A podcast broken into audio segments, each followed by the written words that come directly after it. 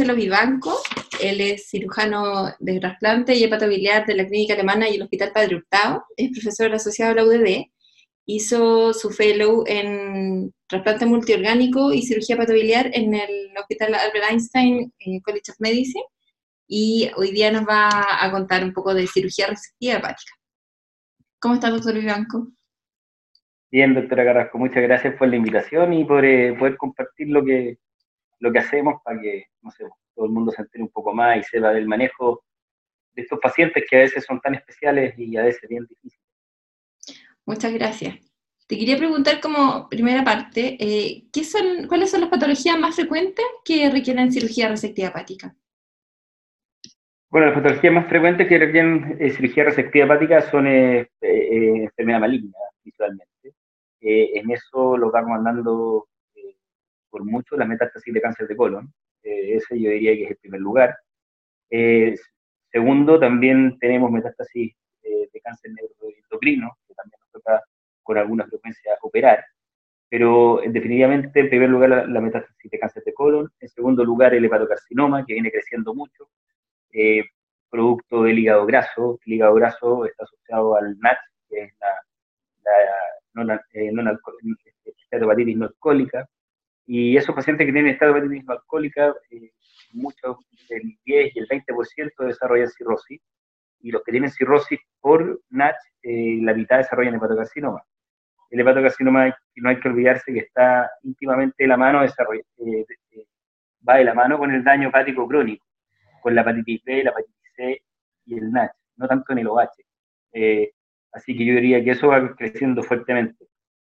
y lo otro, no tanto en el, en el escenario de la clínica, pero en el escenario de la, del hospital para todavía nos toca ver bastante, no bastante, pero yo diría que por lo menos 8 o 9 casos al año de quiste diatídico.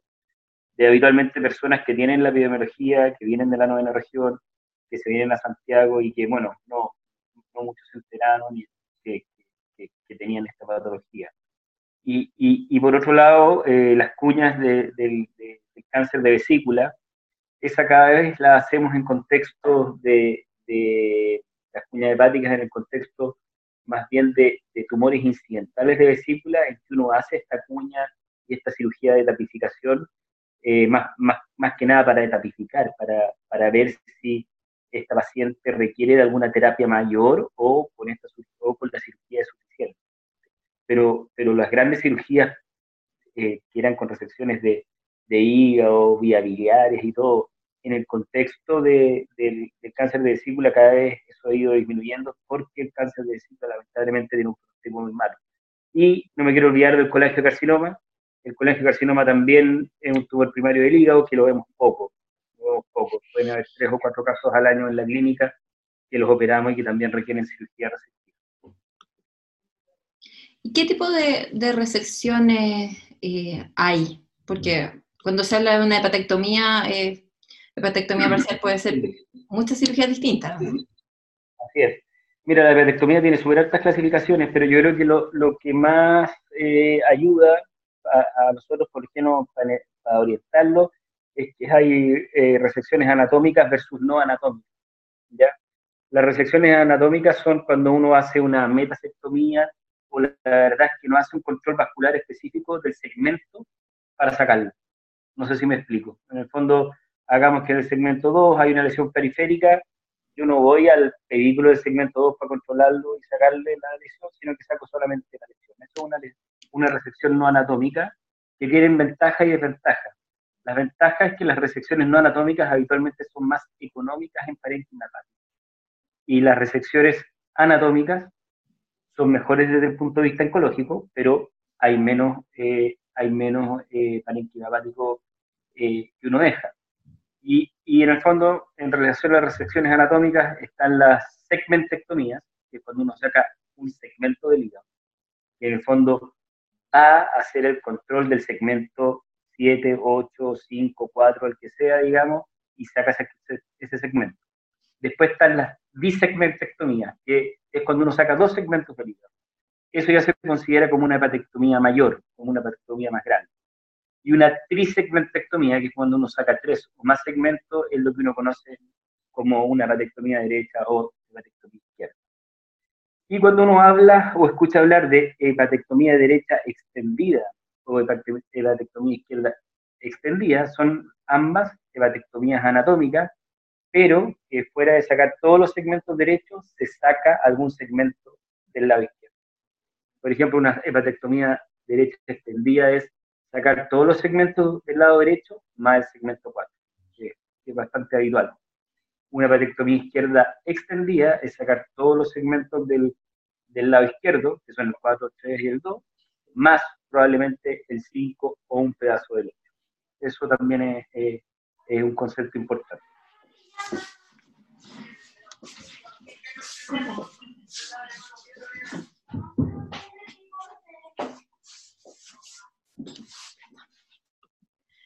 Ya. Oye, y con respecto a esto, cuando se sacan tantos segmentos, ¿existe algún riesgo para el paciente cuando se saca mucho? ¿Cómo, se, cómo saben cuál es el límite para, para sacar?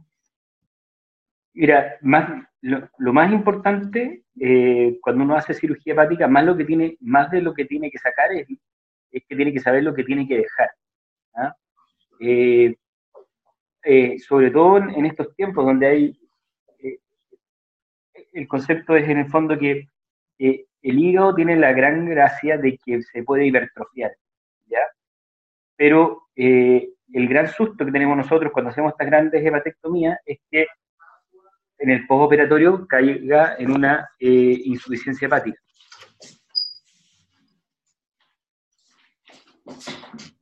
Esa, eh, eh, esa insuficiencia hepática está determinada por el volumen que se dice el, el, liver future remnant, o sea, el volumen que uno le va a dejar a ese paciente para que pueda funcionar bien.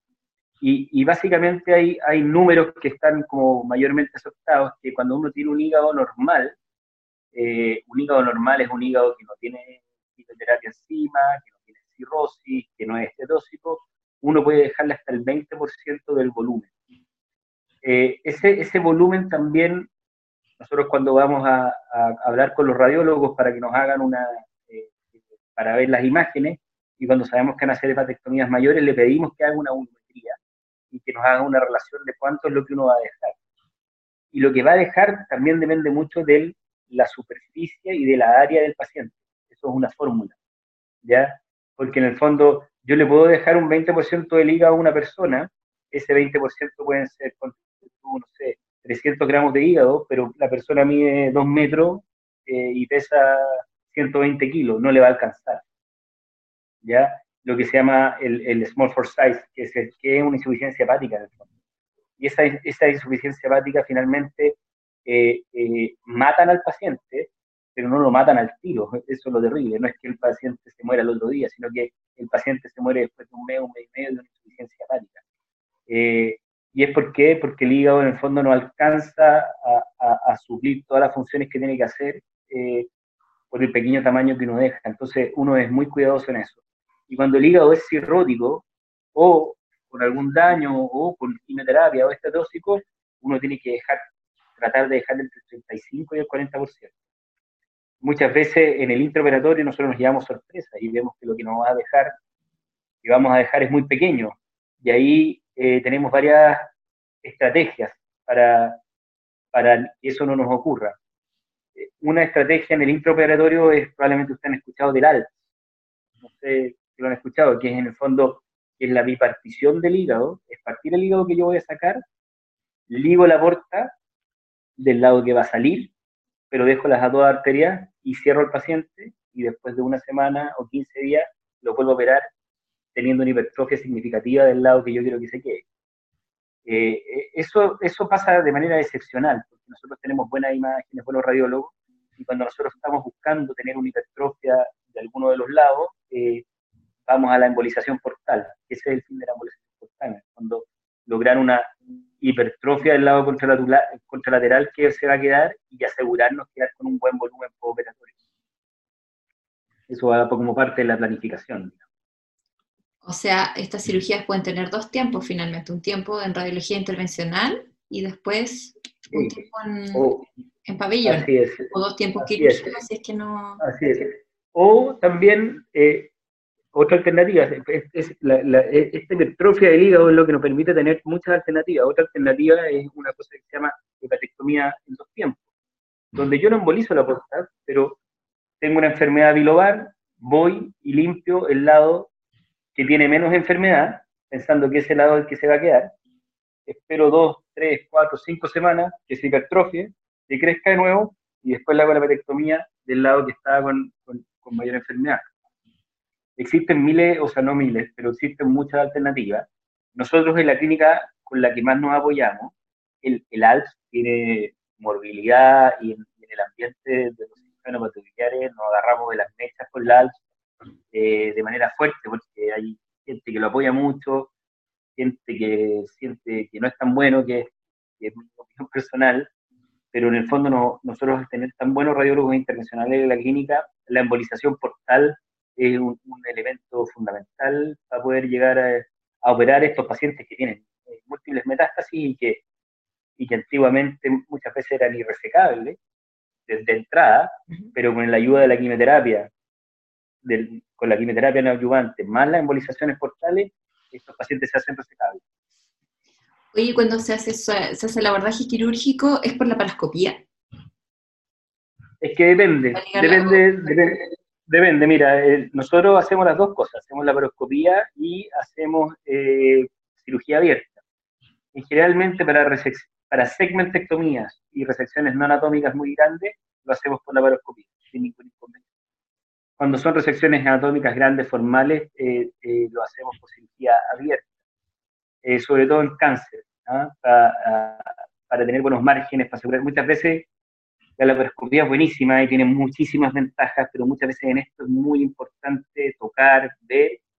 Y hay otro elemento que, bueno, también lo tenemos con la laparoscopía y creo que es importante comentarlo y que, bueno, ustedes que nos ayudan en el pabellón siempre lo ven, es la ecografía intraoperatoria.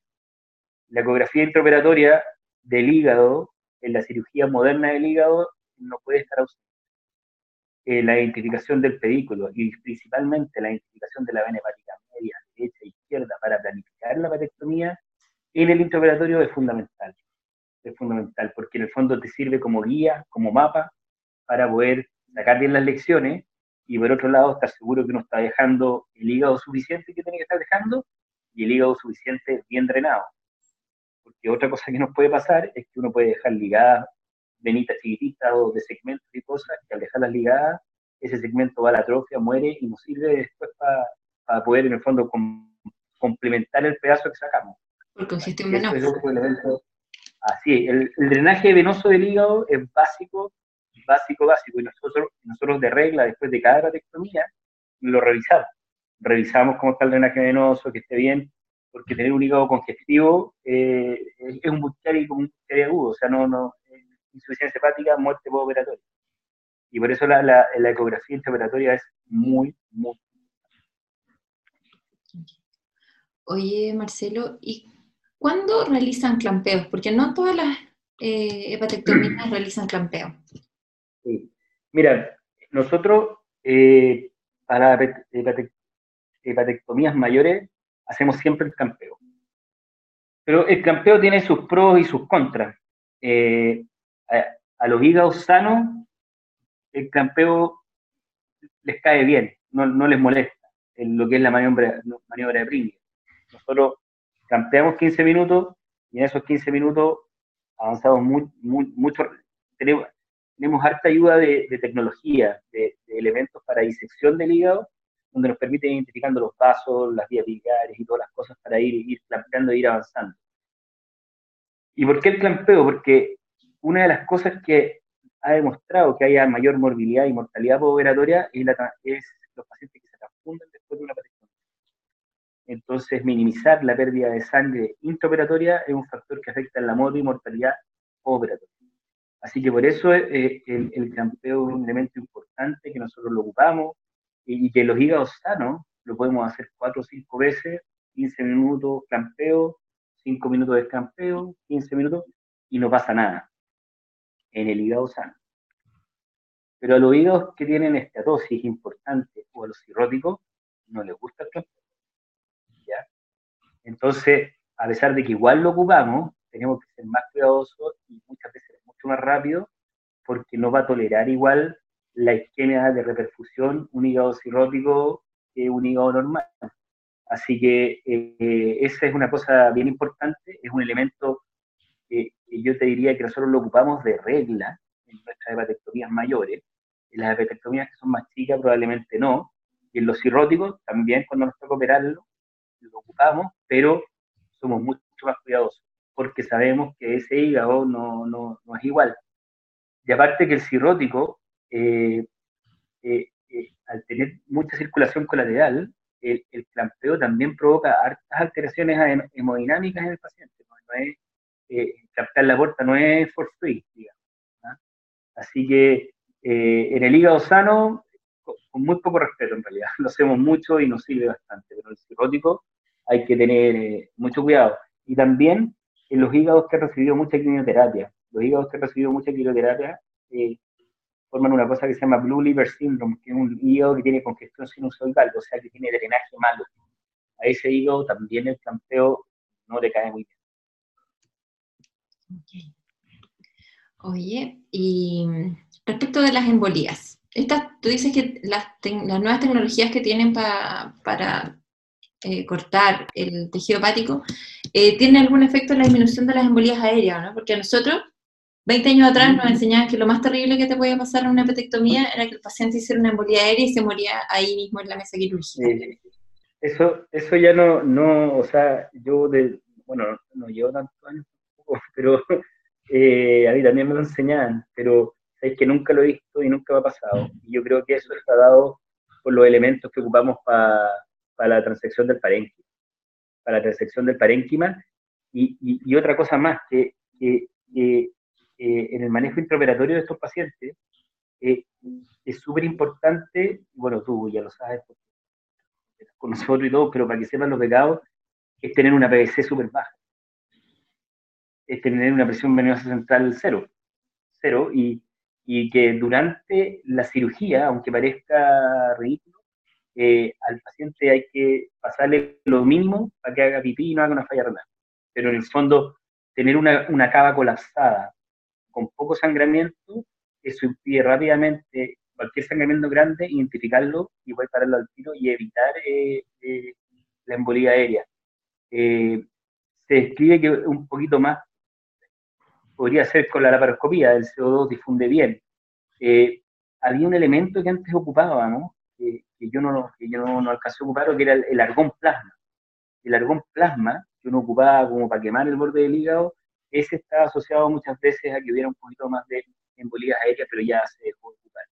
Yo creo que por los elementos que nosotros ocupamos para transectar el hígado, que son elementos de energía, elementos de disección, que son de cavitación, eh, hacen muy difícil que haya una embolía aérea, porque básicamente uno no, no, no hace un tijeretazo gigante en un vaso, hace todas las cosas con mucho control con la ecografía intraoperatoria y todas esas cosas. Así que eso eh, eh, yo no lo he visto nunca, gracias a Dios, no nos ha pasado nunca, pero yo creo que va de la mano con, con la evolución de la técnica para transectar el hígado. Ok. O sea, tú, tú lo recomendarías a si un pecado que se va a trabajar lejos y le toca estar una, una petectomía que la van a hacer solo con electrobisturí, ahí sí tendría que tener todas las precauciones, ¿no? Tiene que tomar todas las precauciones, sí, y, y, mantenerle a los cirujanos la presión baja y recomendarle que hagan Pringle, o sea, no puede decirle eso, a enojar, pero, pero, pero debería, pero, pero deberían tratar de, minimizar la pérdida sanguínea a lo mínimo, eso es lo que va a hacer que el outcome sea, sea bueno, sea bueno, pero, pero sí, por supuesto que si uno tiene, si uno tiene Kelly y Electro, a sangre y a fuego, ahí pueden haber embolías. Sobre todo sin la ecografía, porque con la ecografía nos ayuda mucho. Identificamos los vasos grandes de inmediato. Y muchas veces arriba del hígado los marcamos. Y sabemos que por acá va la, vena media, sabemos por acá que por acá está la derecha. Entonces, no le hacemos ningún hoyo. O sea, hacerle hacer un hoyo en la vena hepática derecha, eso es tener un hoyo en el corazón, básicamente. Porque se retrae y desaparece, no, no, no la ve más. Entonces, fuera de que el paciente se desangra, ahí va a embolizar hasta la vereda del frente. Claro que sí. Oye, y en algunas resecciones a nosotros nos toca eh, bajar el pulmón, porque van a abordar desde el tórax o porque van a eh, hacer fulguraciones desde el tórax. ¿Cuáles son esas cirugías para que en el fondo nuestros pacientes estén preparados?